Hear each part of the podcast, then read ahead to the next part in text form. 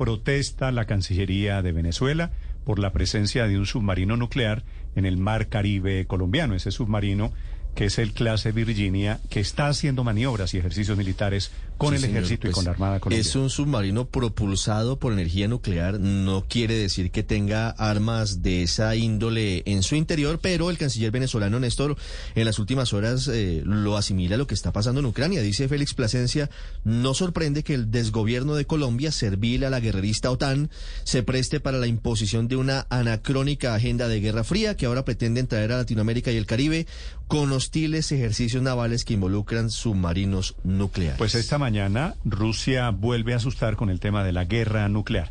El almirante Gabriel Pérez es el comandante de la Armada de Colombia. Almirante Pérez, buenos días. Muy buenos días, cordial saludo para usted y para toda la audiencia. Almirante, ¿qué hace un submarino nuclear en aguas de Colombia en ejercicios militares con Colombia? Bueno, eh, estos ejercicios son eh, actividades que recurrentemente ejecutan las marinas eh, eh, de todo el mundo para mantener y comprobar el grado de alistamiento de su equipo, de su personal, de los medios que tienen para enfrentar cualquier circunstancia. En este caso, es un ejercicio programado con bastante anticipación. Usted se podrá imaginar que esto no es de ninguna manera improvisada. Y el ejercicio se desarrolló, como ustedes bien lo saben, durante el fin de semana y, comienzos de esta semana en el área del Caribe colombiano. Almirante, por supuesto que son asuntos muy especializados, pero ¿tiene sentido lo que dice el canciller venezolano eh, diciendo, señalando que esto se asimila a hacer ejercicios nucleares en el Mar Caribe? No, para nada, para nada. creo yo que es una apreciación, una apreciación desmedida en todo sentido. Nosotros tenemos una historia y una tradición de entrenamiento y de cooperación con los Estados Unidos entre las dos marinas de, muchísimos años. Eh, es el único país que cerca, inclusive más de 50 años atrás, ha venido desarrollando los ejercicios UNITAS en el marco y en estándares eh, OTAN, eh, que son ejercicios que se desarrollan en todo el hemisferio. Eh, tenemos un tema de cooperación con Estados Unidos sumamente cercano en cuanto a doctrinas, entrenamiento, capacitación, en fin. Entonces, eh, creo yo que es una apreciación demasiado, pero, demasiado ligera. Le, entiendo que este, la presencia de este submarino, entonces, para aclarar, de propulsión nuclear, es más por cuenta de la vinculación de Colombia de, con la OTAN y no por la relación militar entre Colombia y Estados Unidos directa. Eh, eh, hace parte de todo. O sea, usted sabe que Colombia eh, desde el 2017 pues es socio global de OTAN y los estándares de OTAN hoy en día, a partir de ese instante, pues empiezan a ser aplicados en nuestros protocolos y en, y en todos los procedimientos. Por supuesto que tenemos que estar al nivel de acuerdo y la posición y el estatus de Colombia hoy frente a esa circunstancia pero esto no quiere decir que Colombia no haya traído una tradición de estándares OTAN desde hace muchísimos años. Como le menciono, por ejemplo, el caso de los ejercicios UNITAS, que en su momento en eh, la, Marina de Venezuela también hizo parte.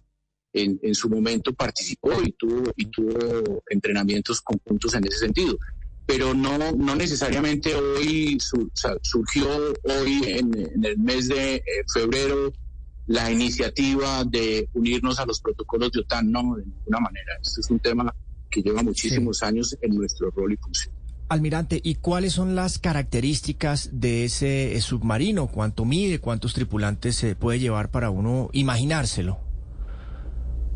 Bueno, pues eh, los submarinos clase Virginia, ustedes lo mencionaron, tienen propulsión nuclear, o sea, su, la fuente de energía por la, por a través de la cual eh, se moviliza, pues es a través de, de una fusión nuclear, un reactor tiene en su interior y eso le genera la posibilidad de mantenerse de manera indefinida en áreas de operación en cualquier parte del mundo. Es una nave de dimensiones eh, significativas, algo más de 110 metros de eslora, o sea, la longitud total de la embarcación es de 110 metros. tiene, supera las 7.000 toneladas de desplazamiento, o sea, el peso de esa embarcación supera las, las 7.000 toneladas.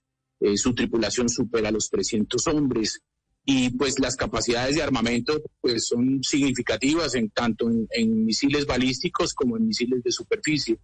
Eh, es un arma desde todo punto de vista muy poderosa pero aquí lo importante y lo que, lo que es aprovechable por Colombia y por nuestra Marina es pues, la posibilidad de integrarnos en el marco de los estándares de OTAN en la ejecución de ejercicios y compartir experiencias tanto de ese submarino con los con la fuerza submarina colombiana que tiene unas capacidades pues eh, muy significativas ajustadas por supuesto a nuestra dimensión a nuestro rol y a nuestras funciones nuestra misión específica en las áreas de jurisdicción marítima colombiana. Eh, ese, ese enriquecimiento y ese crecimiento pues es, el gran valor agregado de esta, de esta clase de ejercicio. Pero ¿cuál es la importancia puntual del submarino? Es que qué pena, almirante, pero sigo sin entender. ¿Esto se usa, por ejemplo, para luchar contra el narcotráfico o para qué? ¿Para qué sirven últimas? No, no, no, no, no, no un submarino de esta clase, esta clase y de esta categoría, de esta categoría es un arma estratégica que una marina tan poderosa como la de los Estados Unidos lo puede usar y emplear en cualquier parte del mundo donde, donde tenga la posibilidad de desplegarlo. Serviría para proteger su flota, para proteger sus intereses eh, marítimos en diferentes partes del mundo. Eh, esa es la connotación particular de un arma tan, eh, tan efectiva y de tanta capacidad como la, el arma submarina.